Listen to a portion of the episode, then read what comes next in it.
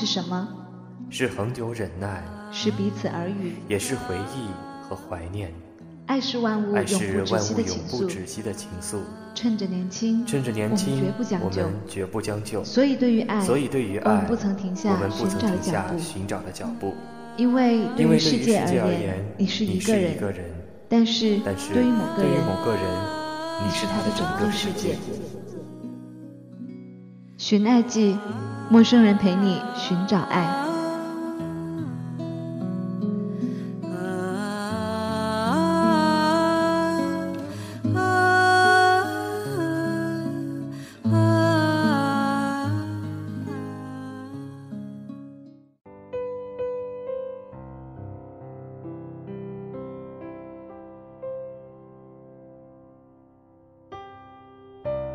这里是陌生人广播，能给你的小惊喜与耳边的温暖。我是本期的节目主播 Joanna。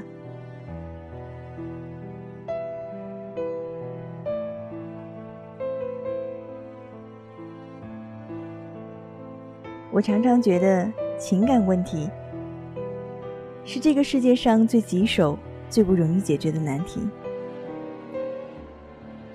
因为可能我明明知道其中的道理，也知道该如何去做，却就是深陷其中不能自拔。或许就像是王菲歌里唱的：“就算是深陷，我不顾一切；就算是执迷，我也执迷不悔。”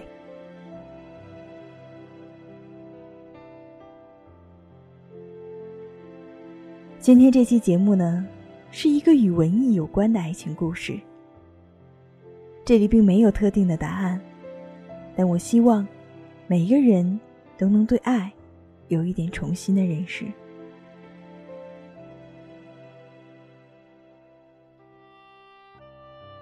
他，一个小有名气的文艺工作者，四十来岁，有年龄相仿、曾经美丽动人的妻。有上中学的小孩儿，有那个年龄的男人对婚姻的普遍厌倦。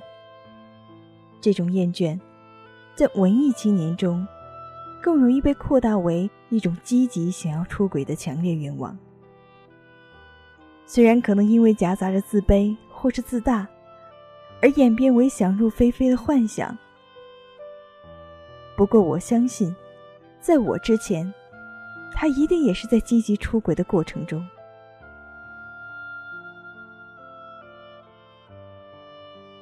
我，二十八岁，容貌和身段儿都属于小美女级别的。曾经错过了两段死心塌地的恋情，其中一段本可能走向稳定幸福的婚姻，另外有几段一般的恋情。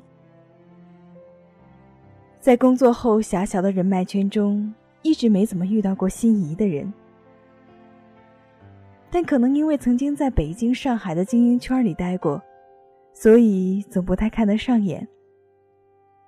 这个时候，他出现了。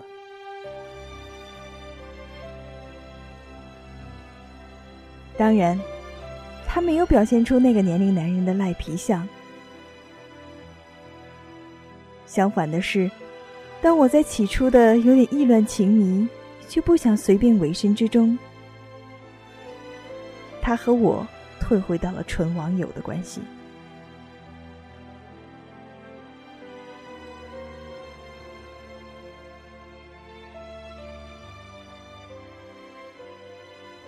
经过了漫长的文学、电影、艺术的讨论，不管怎么说，这段感情在彼此的自卑和自大之间摇摆着，产生了。我在控制，大概在我的潜意识中，还是明白，当庐山真面目露出之后，当我们发生了实质性的关系，过上了一段时间以后，有可能又是厌倦。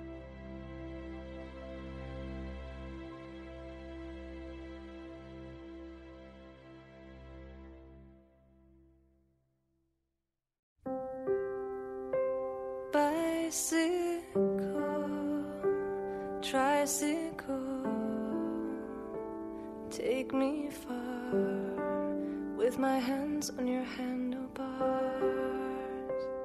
I can 最后出场的是最重要的角色，coming queen. 他聪明、美丽的妻子。Every boy that falls. 和他好上之后，我曾经对自己的年轻、聪明、美丽得意了一阵子，然后把他挂在网上的小说都翻出来看，本想试图给点文学性的评论的，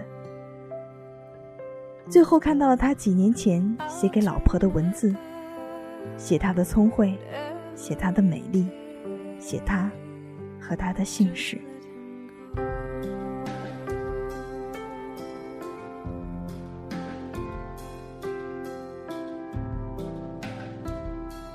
今天一整天，我如同一个自虐狂一般，一定要坚持把那篇小说看完。结果，一直都看不完，泪却下来好几次。在我写这封邮件的过程中，居然我还傻傻的对他倾诉了这样一种情绪。其中一条信息的大意是，他的老婆一定知道我和他的这件事。不过他看稳了他的地位和立场。作为一个悲情的小三一样的角色，我在换位思考。如果我是他的老婆，看到了他那么多想入非非的文字，会是怎样绝望的心情？而现在，真实的出轨发生了，又是怎样的心情？他却告诉我，他并不知道。只是他们互相都给彼此较大的空间罢了。我宣称我没有嫉妒，认清了情人的角色，但在那一刻，我似乎看到了萨特和波伏娃，看到了纯真年代，看到了他们才是彼此的对手，而我不过是个打酱油的。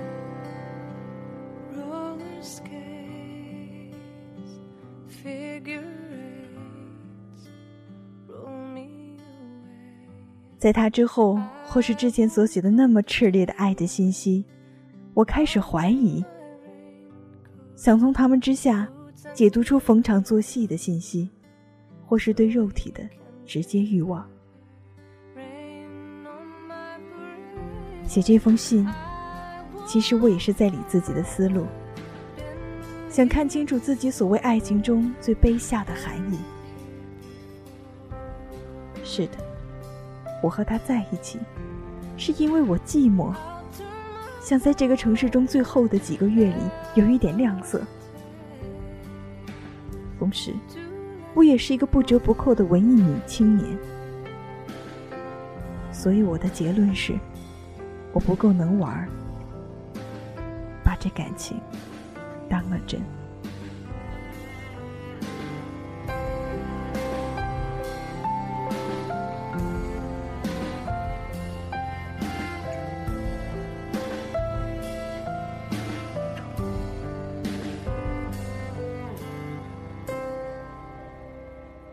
我们是不是一定要同时看清了爱情中的美好和残酷？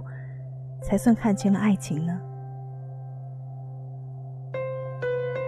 其实爱情就只能提供一些很简单的大原则，繁复的细节谁都无法猜出。如果说用文艺的方法来解释，或许更容易一些。它就有点像围棋，规则三分钟可以说清楚，可是要下一手好棋。那得靠长期的训练和合乎逻辑的推算。其实，在听节目的你有没有想过，爱情的大原则到底是什么呢？是不是它应该有一定的持续性？就是我们祝愿中常常说的“白头偕老”。所以，合法夫妻比地下夫妻更能持久。那么要我说，其实最重要的就是，请不要太文艺。文艺只能拿来做爱情的前戏，其实除了文艺，你还有很多真实的存在。我想说的是，其实偶尔偷偷情是可以的，但是是得不到爱情的。不知道在听了这篇文章后，你会是一种怎样的感受？是不是不敢相信爱情，还是开始痛恨小三，或者是对婚姻都产生了质疑？但我希望能够帮助这样一位身处困境的女子，早一点走出情感的误区。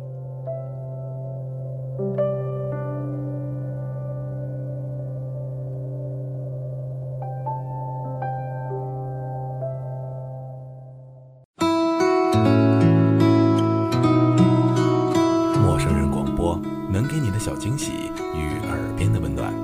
如果你也想加入，我们求贤若渴，主播、策划、编辑、助战作者、后期制作、插画师、公益志愿者，招募详情请登录我们的官方网站。播客订阅、手机 APP、节目下载、更多收听方式，互动参与、精彩活动、推荐投稿，甚至让你的声音留在我们的节目中，尽在 m o o f m com 找到答案。欢迎关注我们的新浪微博陌生人广播，找到我们。